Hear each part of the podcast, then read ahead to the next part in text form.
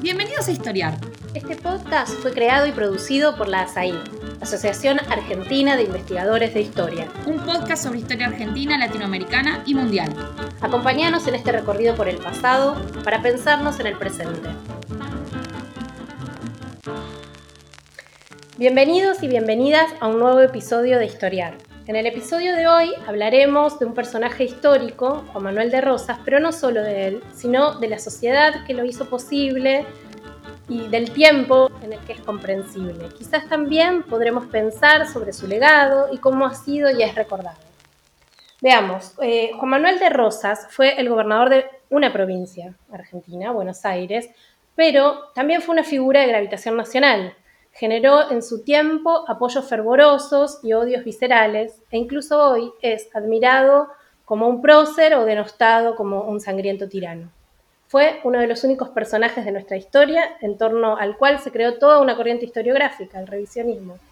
Bueno, por todas estas razones y varias que vamos a recorrer hoy, Juan Manuel de Rosas es una figura de la que vale la pena hablar y para ello tenemos a dos expertos en el tema. En primer lugar, a Raúl Fratkin, que es doctor en Historia, profesor titular de Historia de América de las universidades de Luján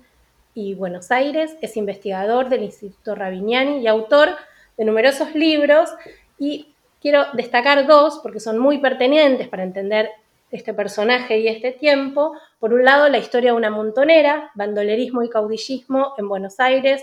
en 1826 y junto a Jorge Hellman escribieron Juan Manuel de Rosas La construcción de un liderazgo político. Eh, por otro lado, está con nosotros Ignacio Subizarreta, es doctor en Historia por la Universidad Libre de Berlín, es profesor de Historia de la Universidad Nacional de La Pampa e investigador del CONICET. También ha escrito varios libros, pero voy a destacar uno que es el más accesible, tanto porque está dirigido a un público en general y porque se consigue en las librerías, y se llama Unitarios, Historia de la Facción Política que diseñó la Argentina moderna. Bienvenidos Raúl e Ignacio y muchas gracias por visitarnos hoy en Historiar.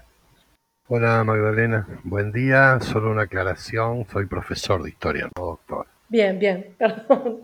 Bueno, y bienvenido Ignacio. Muchas gracias Magdalena. Para empezar a abrir este, este episodio de hoy y recorrer a, a este personaje, Pensaba que si hay algunos rasgos de su biografía, no para dar todos los, datos específicos, pero si hay algunos datos de su biografía temprana antes de su eh, aparición a la, escena pública que vale la pena destacar o que nuestro, nuestro auditorio conozca eh, en función de la importancia que tuvieron para marcar su vida posterior, su vida política posterior. Creo que diría dos cosas. Eh, una que con cosas como para cualquier persona. La vida, anterior, la vida de él, su formación, su familia, lo marcan a lo largo de toda la vida. Y la otra que diría es que hay que tener cuidado con eso porque cuando uno trata de entender un personaje en un determinado contexto histórico y va a rastrear su infancia, su juventud, su primera madurez, puede como encuentra claves que ayudan a entender lo que pasa después, pero lo que pasa después no necesariamente estaba escrito que debía ser así. Entonces, Rosas es eh, miembro de una familia, tanto por parte de padre de madre, bien afincada en Buenos Aires, colonial, con antecedentes en el gobierno colonial, por un lado, y en sobre todo en la comandancia de fronteras, en la cual él recibe no solo un legado material, sino también eh, una herencia cultural eh, y un, un, nombre que al margen de lo que él después hizo o no con ese nombre y con ese lugar, ya le daba un cierto reconocimiento en, el ambiente eh, del mundo de, la ciudad y sobre todo del campo, del campo y por otro lado una red de parentesco que lo colocaba no en, a él en la cúspide de, la élite al final de la colonia, pero sí aparte de sus relaciones familiares, empezando por sus primos, los anchoreños, de los cuales él va a ser de algún modo un dependiente primero, en términos comerciales, un habilitado, un socio menor, y eso, digamos, tiene mucho que ver con las posibilidades que tuvo de ir abriéndose un camino antes de probablemente ni de imaginar quién iba a ser después para la Buenos Aires de la primera mitad del XIX y menos aún para la del siglo XX o XXI. En ese sentido, eh, es un personaje que fue utilizando recursos heredados y disponibles para una carrera de ascenso político a la que en determinado contexto decidió emprender, pero que no estaba escrito que ese era el camino obligatorio. Podría haber tomado otras opciones y también las tenía disponibles. Raúl, ¿y qué, fueron esas razones que lo llevan a, decidirse a volcarse a esta vida pública? A mí lo que me parece fascinante de una figura como la de Rosas, que no es única, todos los personajes son únicos en la historia, no hay dos que sean iguales, pero hay eh, figuras eh, parecidas.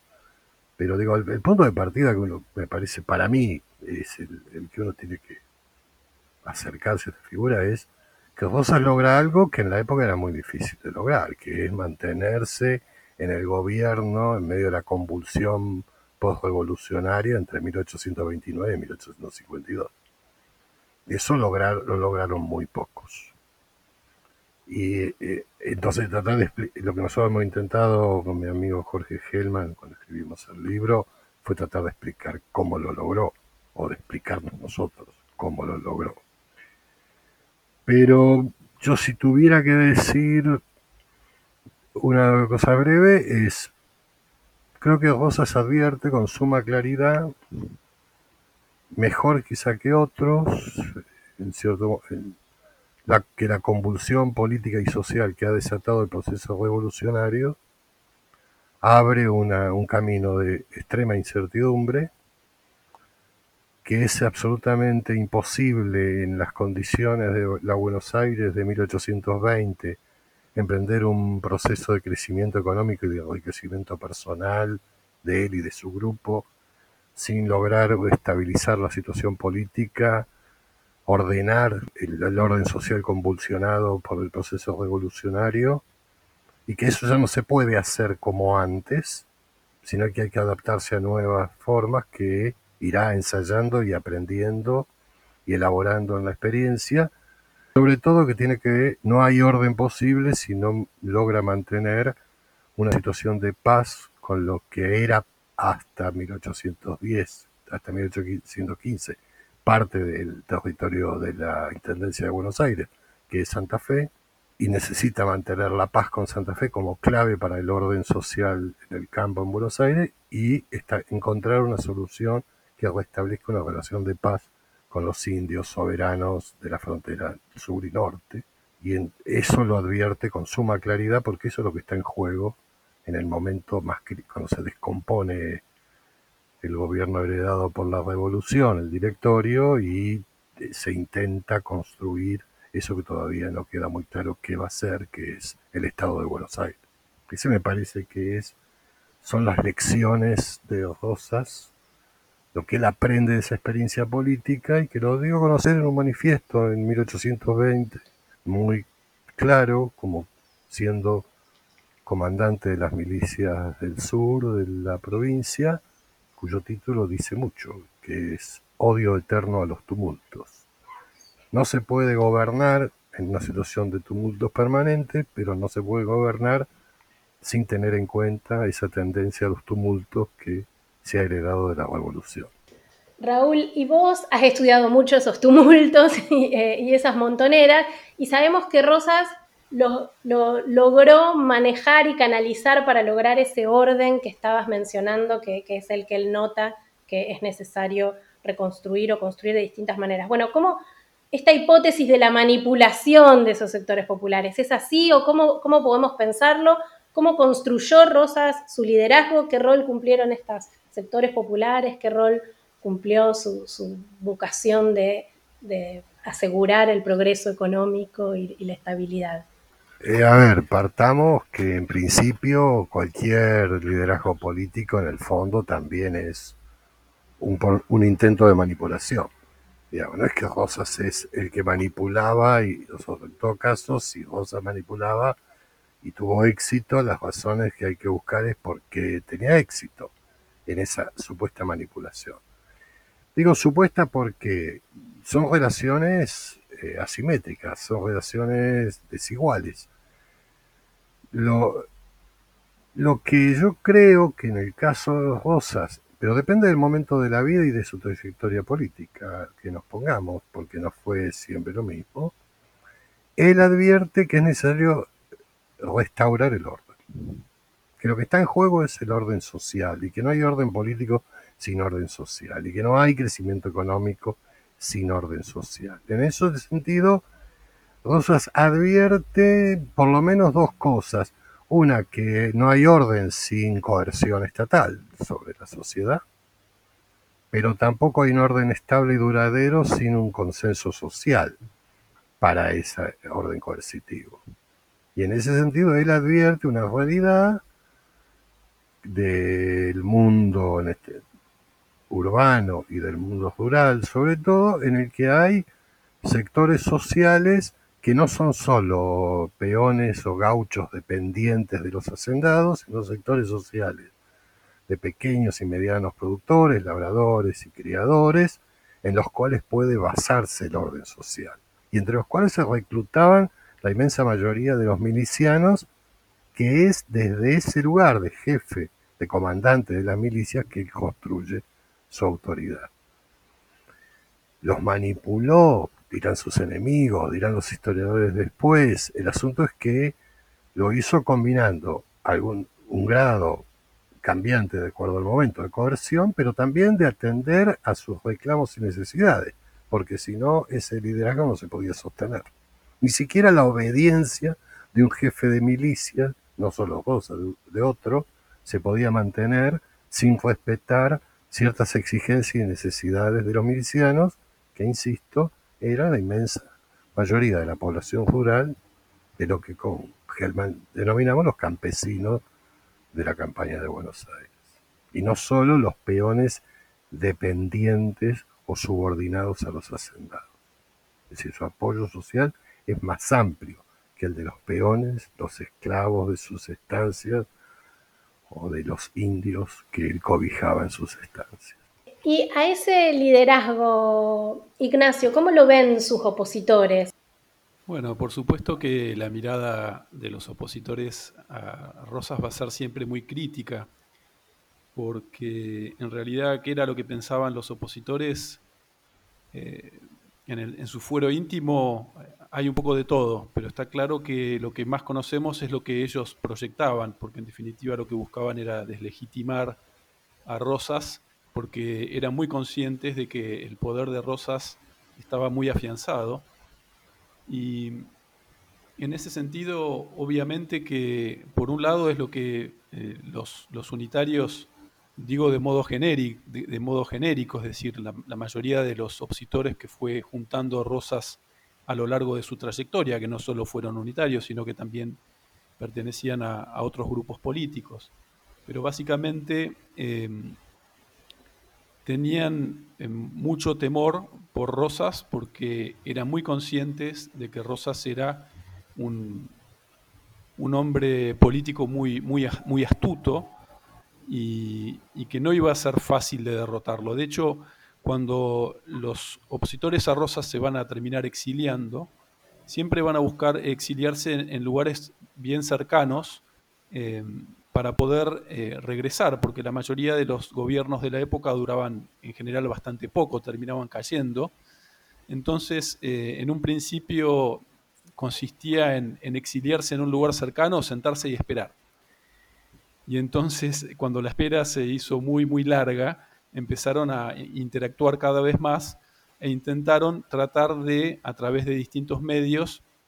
desprestigiar la figura de Juan Manuel de Rosas a través de distintas formas, pero principalmente a través de la guerra de, opinión,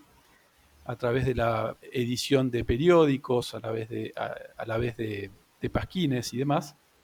Y entonces la, la, visión que van a ir generando sobre Rosas es una visión que después va a quedar bastante arraigada en la historiografía más bien liberal. ¿No? Es decir, Rosas como un personaje cruel, como un personaje salvaje, como un personaje sanguinario, incluso cobarde, eh, ladrón, tirano, blasfemo,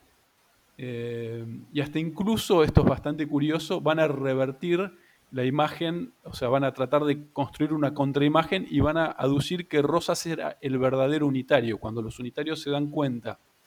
de que, eh, digamos, la palabra unitario tiene una, una, mala prensa, es mal vista, van a decir, bueno, ojo que finalmente el verdadero unitario es Rosas, porque es el que va a concentrar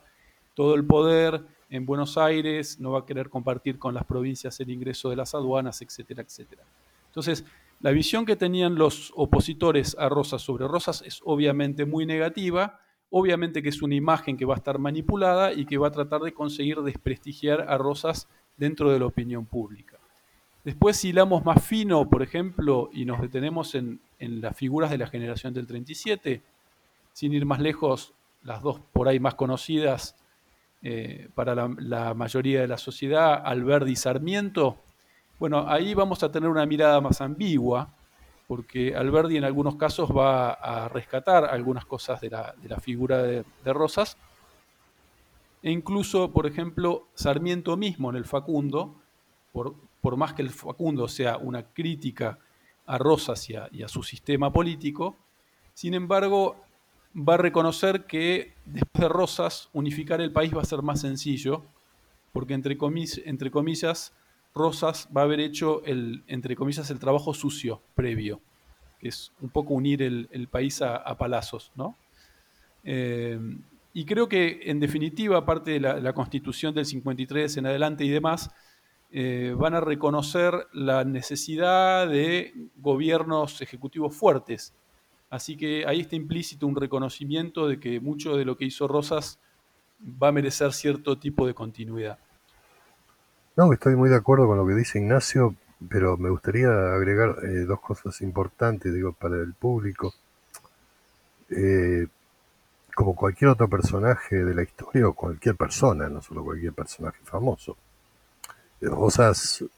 no nació federal. Digamos, probablemente las primeras palabras que haya dicho sean mamá y papá, no lo sabemos, pero probablemente. No, viva la federación, mueran los salvajes unitarios. Digo, me parece importante tenerlo en cuenta porque el momento en que Rosas opta por adherir a la bandera del federalismo no es cualquiera. Hasta ese momento, que es 1826, Rosas ha formado parte de lo que podríamos llamar el establishment de Buenos Aires, con los que también en ese momento empiezan a delinearse como unitarios y que antes no se conocían como tales. Y el motivo es muy preciso y muy claro y es cuando el presidente Rivadavia se ha metido en una guerra, este, en este caso la guerra de la República, de la fugaz República Argentina con el Brasil, el Imperio del Brasil, y todo el orden que había logrado reconstruirse desde 1820 vuelve a ponerse en peligro. Y el motivo esencial de la oposición de, de, Rosas a la presidencia de Rivadavia es el proyecto de Rivadavia de la ley de capital,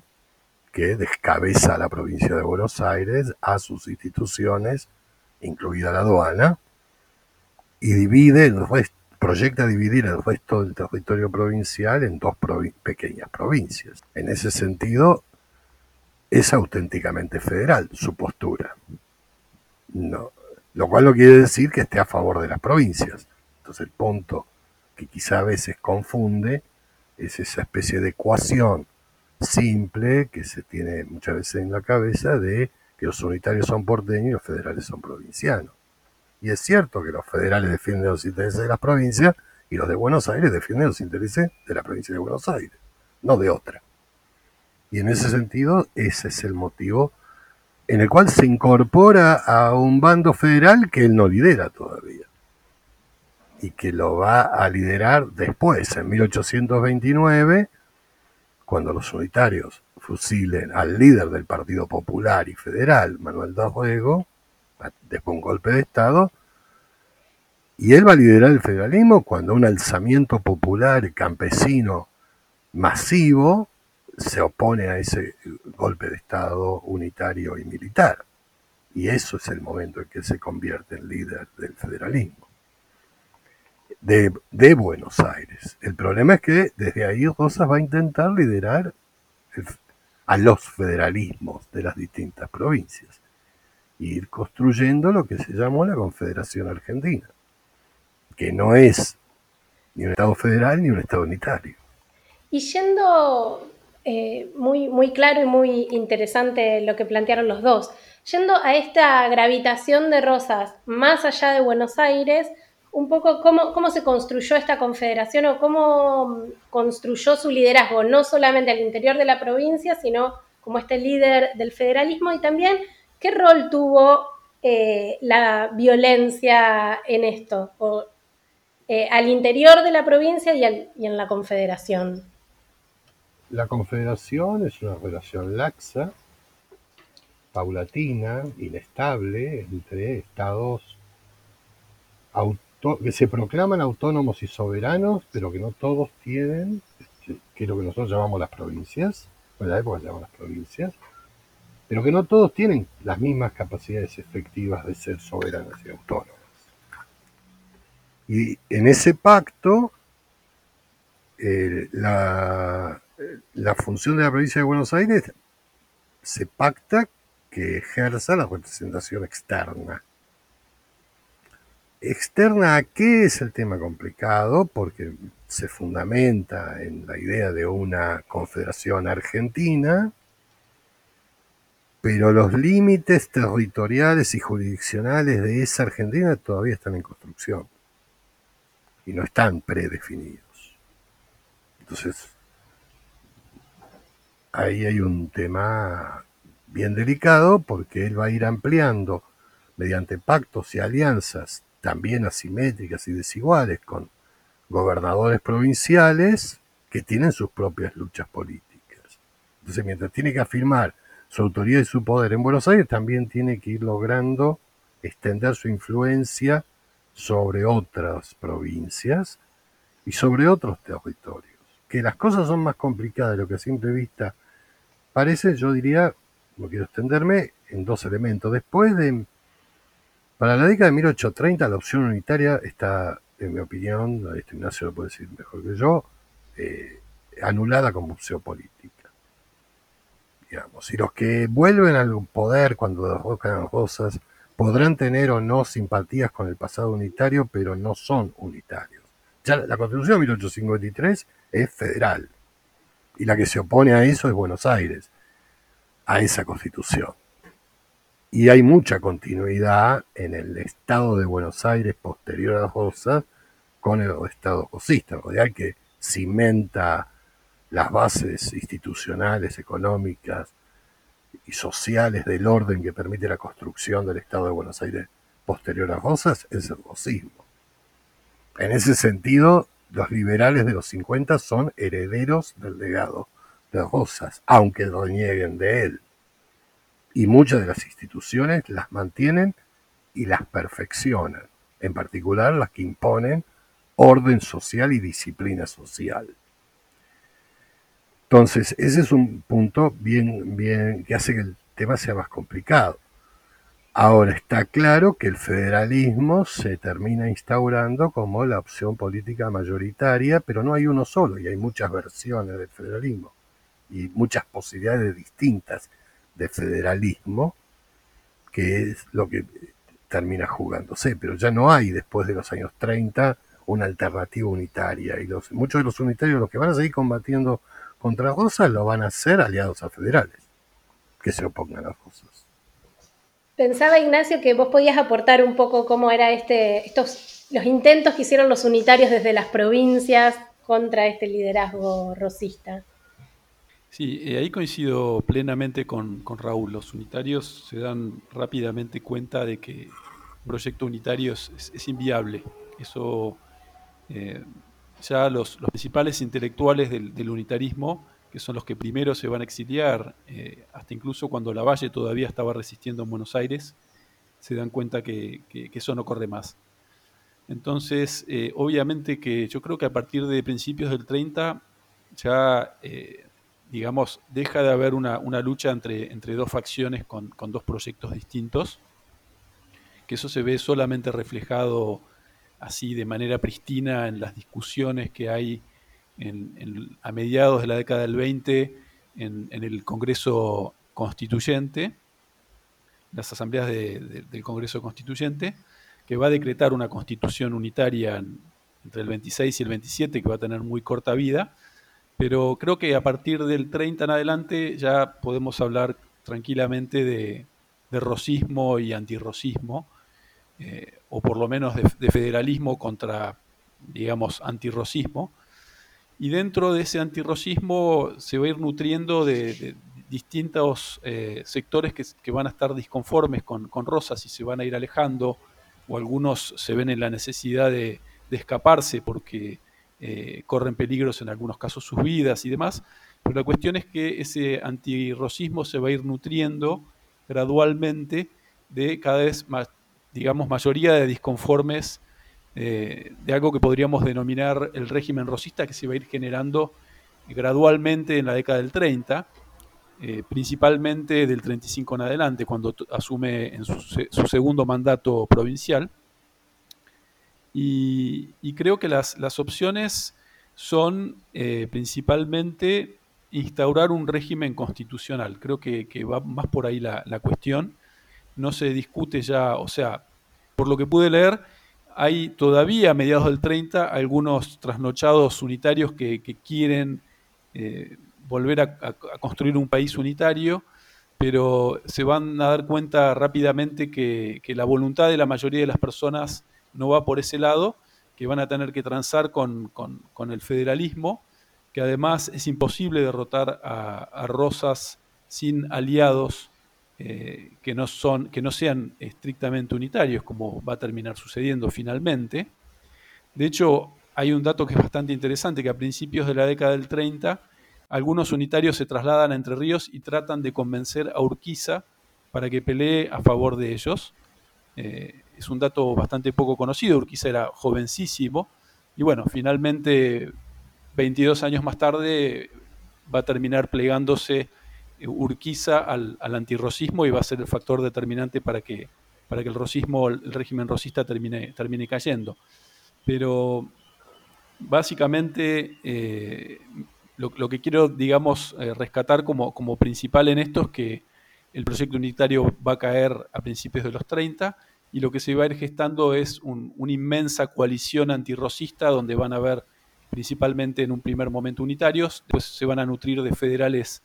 liberales que se van a ir principalmente en el año 35 cuando Rosas asume su segunda gestión y a partir del 38 con románticos o miembros de la generación del 37 que, bueno, no se van a llevar del todo bien entre ellos en todo momento, pero se van a dar cuenta que enfrente van a tener un, enemigo lo suficientemente poderoso para que tratar de, digamos, coincidir en algunos puntos para tratar de eh, derrotarlo. Eh, en el que van a combinar generalmente maniobras de tipo conspirativas, eh, van a tratar de desprestigiar a Rosas desde la prensa de los países, en los países limítrofes donde se van a refugiar y además van a orquestar distintas alianzas con eh, gobernadores como por ejemplo en Corrientes, gobernadores que no están conformes con el, con el sistema rosista y también con eh, algunos países limítrofes o gobiernos de países limítrofes, como en Bolivia o en Uruguay en algunos casos, o con grandes potencias, eh, digamos, globales como, como, el caso de, Francia. Y eso va a resultar en un montón de intentos que van a sistemáticamente fracasar, que sin embargo van a debilitar el régimen rosista y lo van a obligar a ponerse en, hablábamos de, la violencia, lo va a obligar a, defenderse de la forma en la que va a poder y, digamos, se van a generar situaciones de extrema violencia, sobre todo en la coyuntura del año 39-41, y que, bueno, finalmente, entre tantos intentos, va a prosperar el último, eh, que es el del año 52, en el que, bueno, finalmente van a, eh, digamos, Urquiza se va a plegar a, este movimiento antirrocista y a través de una alianza con Brasil, eh, con su, digamos, con Corrientes y con los exiliados que van a ir regresando, se va a conformar un, gran ejército que finalmente va a poder hacer frente a, bueno, a, digamos, a, las tropas que le van a ser fieles a Rosas. Antes de volver a, la caída, que va quedando, se va perfilando con tu, con tu panorama, Ignacio, les quería preguntar, ¿tiene sentido pensar a Rosas como un defensor de la soberanía nacional? Sí, no, ¿en qué sentido? escuchamos, Raúl. A ver, todo depende desde el lugar que uno elija para analizar la pregunta. La, la perspectiva que a mí me interesa más, me parece que es la más rica y la más fértil, es ubicarse en el contexto y en la visión de los actores de la época. Y sobre todo, para entender eh, qué tiene que ver eso con las razones de la adhesión de las clases populares a Rosas y al rosismo. Porque si nos ubicamos en el contexto de las décadas del 30 y del 40 del siglo XIX en América, en el mundo, lo concreto es que tenemos un gobierno de la provincia de Buenos Aires que asume la representación exterior, por las buenas o por las malas, de un conjunto de provincias, de ahí el título de Confederación Argentina, que se enfrenta a dos de las principales potencias del mundo, a las dos principales potencias del mundo. Entonces, cuando uno mira este problema, no desde la historiografía argentina o de la prensa argentina de la época, o lo que dio platense más que argentina, o de los bandos políticos, sino del contexto latinoamericano, eh, ambos acontecimientos son decisivos. Y en definitiva, ni los franceses y todos los aliados que consiguieron, primero, ni los franceses unidos a los ingleses con todos los aliados que consiguieron, menos los que no consiguieron y buscaban en conseguir. Ninguno de los dos lograron derrotar a Rosas y acabar con el régimen de Rosas. Eso le da un predicamento que supera la escala de lo que hoy llamamos la Argentina y que todavía se estaba construyendo. Pero además le da un elemento central de legitimidad, por lo menos en una parte importante de la población y no solo de Buenos Aires. Porque el federalismo no es siempre el mismo, y los ideales federales no son siempre los mismos, pero el rosismo logra en su propaganda, en su discurso, en su simbología, asociar muy claramente federalismo con república, federalismo con nación, y por defensa de la independencia de la América. Y a los enemigos, por lo tanto, quedan excluidos de, esa, de la república y de la nación. Y esto tiene mucho que ver con el predicamento popular de Rosas y del rosismo, que, que grupos sociales muy movilizados políticamente, muy activados, muy manipulados después también, de acuerdo. En todo caso, fue más eficaz el rosismo para manipular y movilizarlos que sus oponentes, no el único que lo intentó, que veían que estaban la defensa de la federación y de dos Rosas era la defensa de la América, la libertad y la independencia. Me da la impresión de que en definitiva lo que, lo que había ahí en el fondo era una, lucha entre Buenos Aires y, los intereses divergentes del litoral, que es algo que va a ser eclosión más claramente después con, cuando Urquiza se pase de bando en definitiva. Pero claramente por más que Buenos Aires tuviese la representación del resto de las provincias, Corrientes tenía legítimo también derecho a, poder comerciar directamente o, bueno, no sé si legítimo derecho, pero por lo menos claramente eh, estamos hablando de una, soberanía de una nación que no está, no está consolidada institucionalmente como, como tal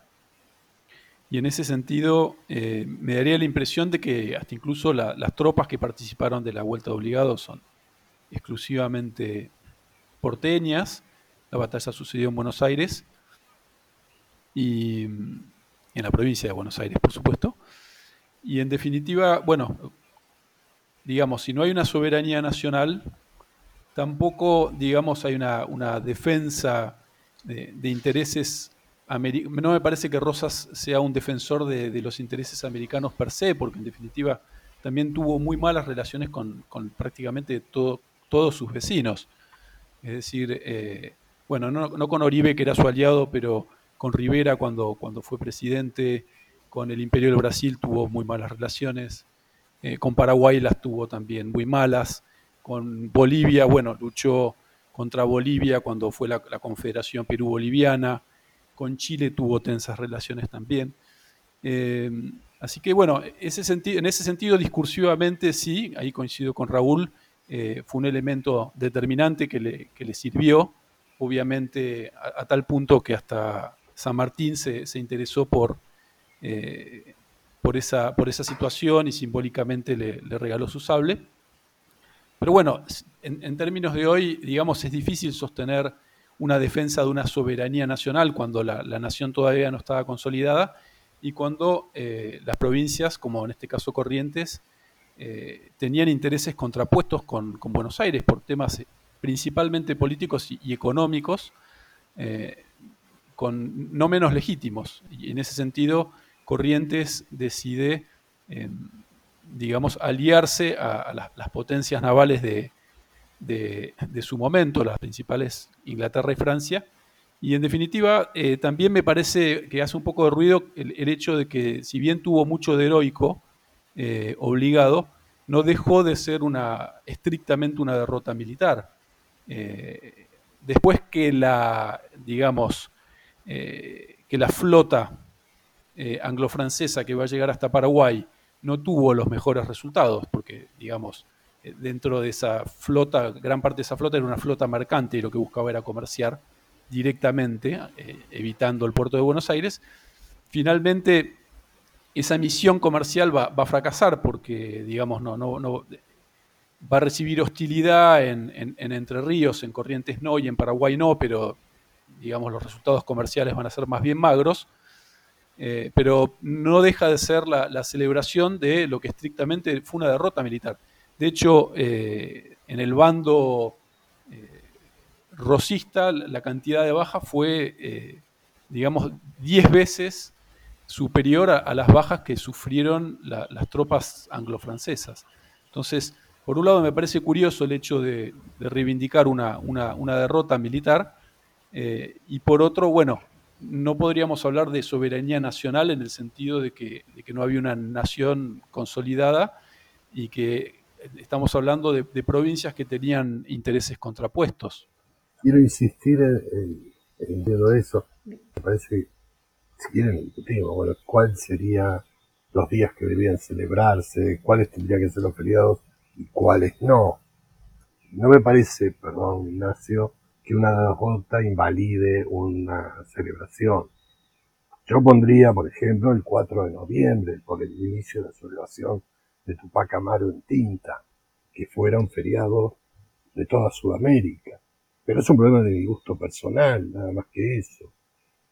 Lo que me refiero es, pero esa es otra discusión de qué se debe celebrar, qué, cómo. Eh, estoy de acuerdo con todo lo que dijiste, pero mi óptica apunta a cómo se fue, se fue construyendo una tradición de cultura política popular. Entonces, ahí es donde yo ubico el, significado de ciertos acontecimientos, como el de la batalla de obligado al margen de los resultados. Pero esta es una sociedad que viene de enfrentar a los portugueses, durante todo el siglo XVIII, a los ingleses, a los españoles,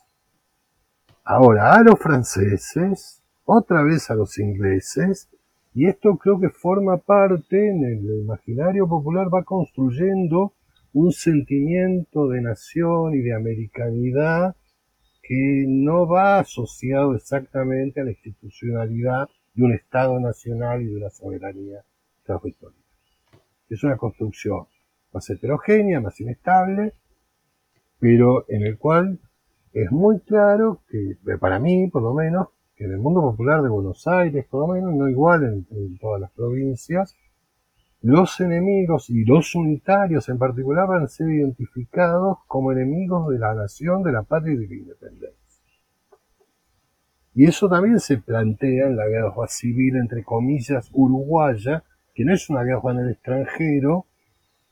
porque todavía no está definido cómo será la constitución de los estados. No podemos olvidar que el jefe del ejército de la Confederación Argentina va a ser Manuel Oribe,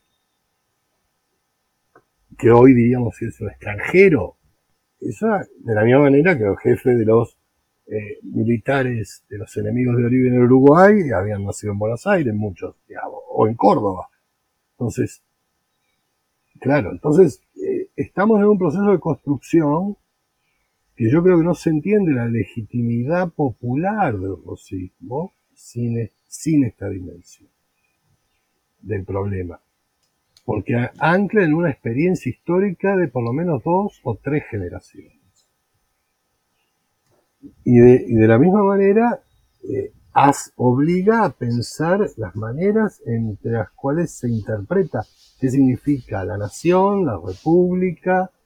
la federación, que no es la misma, no, no es unívoca y depende de las experiencias de cada grupo social y en cada territorio. no hay, no hay eh, me parece que no hay uniformidad y que la visión posterior. Ahora, claro, convertir eso en un símbolo, un día de festivo de celebración, es complicado, pero eso no tiene que ver con Rosa, ni con Ferré, ni con Paz, sino con nosotros y, nuestro presente, Pero podríamos discutir también otras fechas que son conmemorativas, de si habría que conmemorarlas o no definitiva, celebramos el 9 de julio como la independencia argentina que nunca se declaró. Sí, yo, yo ahí, digamos, estoy de acuerdo con, Raúl, que no necesariamente hay que, celebrar o conmemorar triunfos militares, pero a lo que voy es que es lo, me parece que, es la imagen que tiene la gente en general de, esa batalla, como que fue un triunfo eh, nacional, como que fue una gesta triunfadora, en definitiva. No, eso es claro que no. Y, bueno, no lo fue, en definitiva, no, lo fue.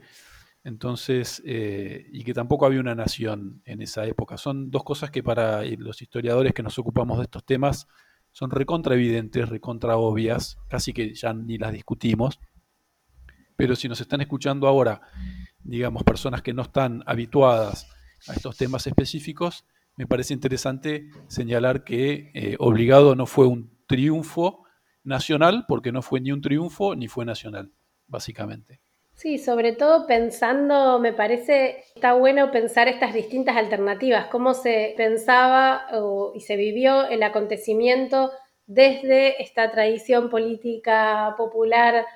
eh, bonaerense, cómo se vive en otros lugares como Corrientes, cómo los límites están difusos eh, todavía de, nuestras fronteras nacionales, al menos creo que nos puede servir para reflexionar o tener más conciencia de este proceso de construcción histórica de la nación.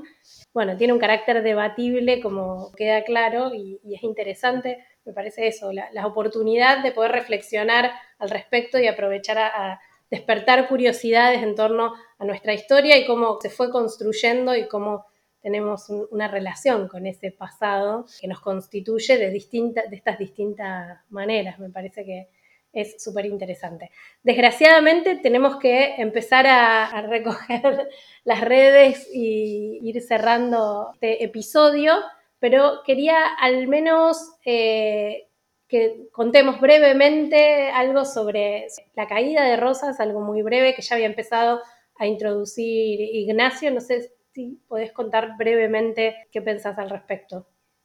Bueno, acá hago un poquito de chivo porque en febrero va a salir un libro sobre la batalla de Caseros eh, que escribimos y, coordinamos con Alejandro Rabinovich y Leonardo Canciani por Sudamericana. Y, bueno, eh, en ese trabajo básicamente lo que explicamos es eso, cómo, cómo fue la caída de, cómo se fue gestando la caída de Rosas y lo que significó la, la batalla de Caseros y sus consecuencias inmediatas. ¿no? De ahí, claramente lo, que se puede ver es que en la segunda mitad de la década del 40 eh, empieza a haber cada vez mayores diferencias entre las dos personas más importantes de la Confederación en ese momento, que representaban regiones, eh, bueno, provincias con, intereses contrapuestos y que eh, curiosamente en realidad si bien Rosas necesitaba el, control de esa, de esa, región del litoral y que fue, digamos, digamos introduciendo muchos, muchos recursos en fortalecer el ejército de Urquiza, porque era el, ejército que estaba más en, digamos, en la zona caliente, donde se encontraban la mayoría de los conflictos de ese momento, Corrientes, Uruguay, Brasil. Entonces fue eh, enriqueciendo, eh, enviando, digamos, armamento eh, y fortaleciendo un ejército que, digamos, estaba liderado por, por, una persona que tenía intereses, en algunos casos contrapuestos con Rosas, solapados más o menos, y que eh, por otro también iba enviando la mayoría de los recursos y, sus tropas más, más poderosas eh, a Oribe para sostener, eh, digamos, el bloqueo que, estaba, digamos, el, sitio a Montevideo. Entonces, claramente, en ese sentido, Rosas se estaba debilitando y, la situación concreta es que cuando Urquiza se va a dar vuelta, ya eh, Rosas estaba en una situación muy debilitada y lo que va a hacer Urquiza es actuar a gran velocidad, eh, cruzar el río, eh, vencer a, Oribe, digamos, utilizar esas tropas y ese armamento para enriquecer aún más su, poderoso ejército, gestar una, una gran alianza con, todos los enemigos que, que Rosas había ido, digamos, generando a lo largo de los años. Brasil, el más poderoso entre ellos. Y bueno, finalmente Rosas va a hacer lo que puede en caseros, con un ejército bastante, digamos, improvisado desde, muchos sentidos. Rosas no estaba acostumbrado a liderar eh, ejércitos, hace rato que había ido delegando eso, eso en, en, sus principales espadas. Y bueno, finalmente se va a dar un resultado que pudo no haberse dado, pero que en definitiva fue lógico porque el ejército grande de Urquiza eh, era más fuerte y estaba mejor preparado para esa batalla. Y al margen de lo que va a suceder en la, batalla de Caseros concretamente, que en ese caso los, los voy a invitar a que, lean el libro cuando el libro sea publicado, lo que a mí me parece interesante rescatar, muy interesante, es, cómo, a pesar de que Rosas va a caer y va a terminar exiliándose en Inglaterra, a partir de ese momento eh, no va a haber una, o sea, no solo cae Rosa, sino que cae el rosismo. No va a haber nunca más a partir de ahí eh, un movimiento rosista, ni Rosas va a intentar volver al poder, sino que el año 52 es el fin de Rosas y de, todo un régimen, a pesar de que, como había dicho Raúl, van a haber obviamente muchas continuidades institucionales y, de, diversa índole, sin embargo, eh, el año 52 es el fin de una forma de, hacer política, una forma de concebir y de, practicar el, poder eh, orquestado desde Buenos Aires. Eso se va a acabar y van a hacer algo nuevo. ¿sí? A partir del 52, todo lo que tiene que ver con la segunda mitad del siglo XIX, vamos a ver eh, cambios muy profundos y por eso podríamos decir que, Caseros, yo creo que a pesar de que hay continuidades, es un parteagua en, en la historia nacional la historia argentina, claramente porque se puede decir que hay un antes y un después de, a partir de esa fecha. Yo agregaría dos cositas que están muy relacionadas. Eh, una es que creo que para los que escuchan puede ser un ejercicio interesante si comparan cuáles fueron las condiciones y las formas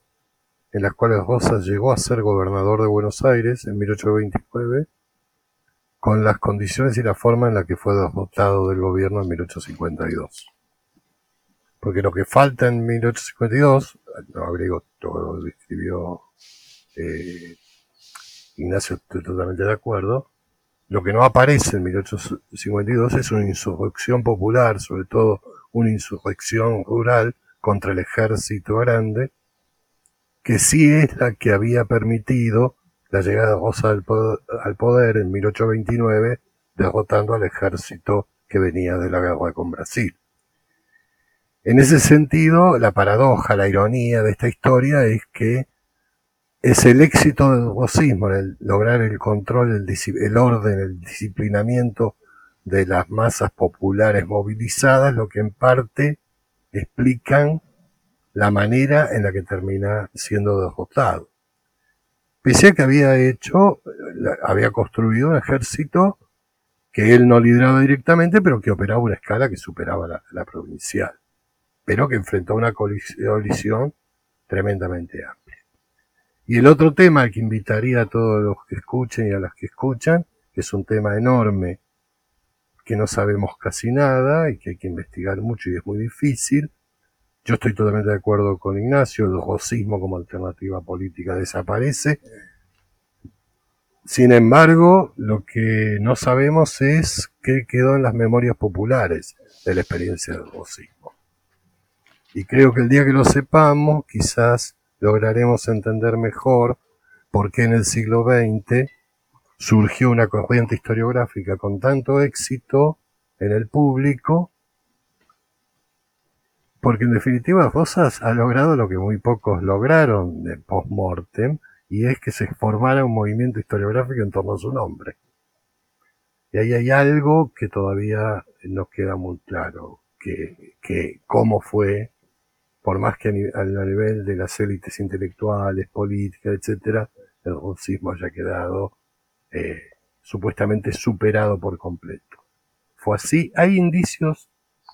de que no, no siguió siendo una alternativa política efectiva, pero de ahí a que haya desaparecido de la memoria popular es bastante difícil. Estoy pensando en quiénes fueron, por ejemplo, los padres de Martín Fierro, qué experiencia habrían tenido durante el rosismo. Hay una experiencia intergeneracional y una transmisión que habrá que, no creo que haya sido olvidada, hay indicios que no fue olvidada, pero no quedó consagrada. Hasta el siglo XX, que fue recuperada y deformada por completo, pero ese es otro problema. Pero en definitiva, en el siglo XX también se utilizó la tradición unitaria y antirrocista para deformarla y utilizarla para el combate político. Esa es una característica de la escena política argentina del siglo XX y del XXI. Súper interesante. La verdad que eh, no sé si cada uno podría como en un minuto, si puede, si no, lo dejamos para un capítulo próximo, como pensar eh, qué vale la pena destacar o cómo, cómo, merece ser o vale la pena estudiar eh, el rosismo, esa etapa, qué cuestiones qué énfasis que se han hecho vale la pena o no, o, otros énfasis que no, que no conocemos. Qué desafío. la verdad que es una pregunta recontra difícil. Yo creo que, mm, hay que hacer el esfuerzo por entender a Rosas como, fruto de su época, ¿no? No, por nada tantos libros de los que hablaba Raúl que van a, eh, que van a, digamos, torcer la imagen de Rosas hacia fines del siglo XIX eh, y van a empezar a verlo de una manera positiva, eh, hacen hincapié en, Rosas y su tiempo, es decir, para justificar de algún modo lo que hizo Rosas a ojos de fines del siglo XIX, que había, digamos, un gran consenso en que Rosas había sido un tirano y era lo peor que nos había podido pasar. En definitiva, eh, yo creo que esas grandes obras historiográficas que van a tratar de revertir esa imagen sobre Rosas lo van a hacer tratando de, entender cómo era la época, es decir, contextualizarlo a Rosas. Creo que si no lo contextualizamos bien a Rosas es imposible comprenderlo. Y en ese sentido, me parece que a Rosas lo podemos entender como, como, por un lado, como un fruto de su época y por otro, como un proceso de, transición entre la revolución y la gradual consolidación de, un Estado-nación. Entonces, que hay en el medio, bueno, eh, y que había en el medio en otros países que pasaron procesos similares, bueno, situaciones bastante caóticas, bastante complicadas, bastante reñidas, guerras civiles, y Rosas eh, constituyó a su modo un, orden, un orden político, eh, y creo que en las condiciones de la época no cabía otra que hacerlo por, las vías que, de las que se sirvió, que digamos pueden ser muy cuestionadas eh, desde una cosmovisión del presente, ¿no? Porque obviamente que eh, fueron violentas, se sustentaron en, prácticas que hoy en día resultarían bastante inaceptables. Pero bueno, me parece que, eso, es que hay que entender, hay que intentar entender a, Rosas en su, en su contexto y en su época. Yo algo ya dije antes, yo creo que hay muchos temas para, para todavía para saber, eh, hay cosas que no sabemos, no solo que hay, hay que investigarlas, no solo pensarlas, hay que conocerlas con evidencias firmes. Pero hay que, me parece que también hay que, y esto no significa una reivindicación personal de Rosas o de Rosismo, sino que si bien es cierto que durante el Rosismo no se construye un Estado-Nación, tampoco era obligatorio que así fuera, era una, una de las opciones posibles, se intentaron otras, se planearon otras, llegaron a existir otras. Los mismos exiliados antirrocistas de Montevideo pensaron en otro estado sin Buenos Aires, desde Montevideo. Existió la Confederación Peruano-Boliviana. O sea, hubo otras alternativas que estaban planteadas. Pero cuando yo estoy de acuerdo que a partir de 1852 las situaciones cambian mucho, pero hay continuidades fuertes. Y las que yo subrayaría, porque hay que ser breve, no solo es los mecanismos de disciplinamiento y coerción que los liberales post 1852 perfeccionaron al extremo, incluso más, porque la violencia no es solo, no termina en 1852, y la violencia no es solo el racismo. Sobre todo la violencia desde el Estado sobre la sociedad. El otro elemento que creo que tener en cuenta es que el, entre comillas, gran despegue económico y exportador de la, entre comillas, muchas comillas, Argentina moderna, posterior a Casero, fue en gran medida el resultado del proceso de consolidación de la propiedad, de la economía, y de la acumulación de capital durante las décadas del siglo. En ese sentido, la Argentina liberal es heredera del bolsismo. No sé si se entiende, pero porque ha quedado los lo expiaron a Rosas del Panteón para disfrutar de los beneficios. Apasionante, realmente nos quedaríamos hablando eh, horas y horas, pero tenemos que cerrar agradeciéndoles muchísimo a los dos por, su participación, invitando a los oyentes a googlearlos, a buscarlos y a leerlos todo lo que puedan, porque son dos grandes historiadores. Y también creo que nos vamos con, paso un chivo, que, que es que pueden escuchar el episodio donde hablamos sobre la conquista del desierto, donde también eh, hay un aspecto de la política de Rosas, el, negocio pacífico con los indios, donde se explica un poco y que es uno de estos sectores también con los cuales eh, Rosas logra articular y tienen un rol en la construcción de, ese liderazgo y del sistema de Rosas. Pueden escucharlo, creo que es el episodio 2. También con una propuesta de nuevo feriado que, que nos propone Raúl, que me pareció súper interesante, el 4 de noviembre, recordando a Tupac Amaru y, la rebelión. Y eh, finalmente también quería cerrar con, un homenaje para que también busquen y recordemos y no olvidemos a Jorge Hellman, que es el coautor de Juan Manuel de Rosas, La construcción de un liderazgo político, eh, entre otras muchas cosas. La verdad que es un gran eh, historiador argentino y que se dedicó muchísimo y aportó una gran obra para comprender este periodo y la construcción de la Argentina, así que también aprovecho desde la asociación, eh, desde ASAI, a hacerle un homenaje eh, a Jorge Hellman. Y bueno, cerramos, nos encontramos la semana próxima para discutir una nueva novedad editorial en historia y en dos semanas con un nuevo episodio. Los esperamos.